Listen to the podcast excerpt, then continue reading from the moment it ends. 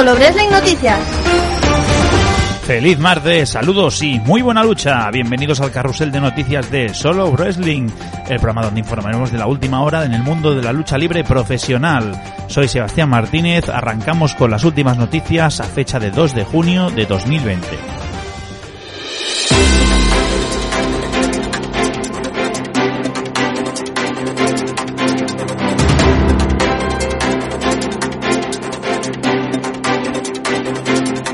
Ron Gronkowski termina su contrato con WWE.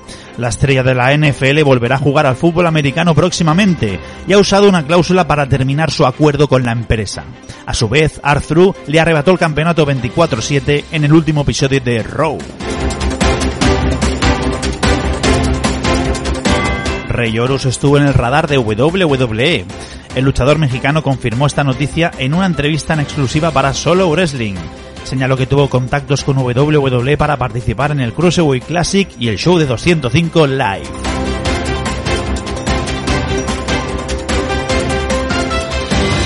WWE Network estrena versión gratuita.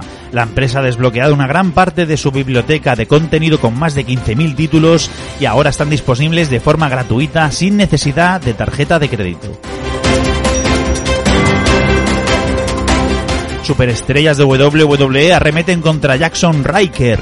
El luchador de SmackDown publicó un mensaje de apoyo a Donald Trump en las redes sociales que ha generado mucho debate interno en WWE.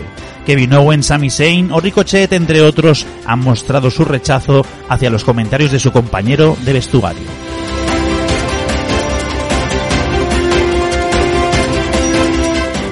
Recuerda que puedes seguirnos en solowrestling.com. Si quieres estar actualizado sobre el mundo de la lucha libre con nuestras opiniones, te recomendamos escuchar esta tarde el programa Raw en Crudo, el cual estará disponible en Patreon. Podrás escuchar Raw en Crudo suscribiéndote al Taller 2 de Patreon oficial de Solo Wrestling.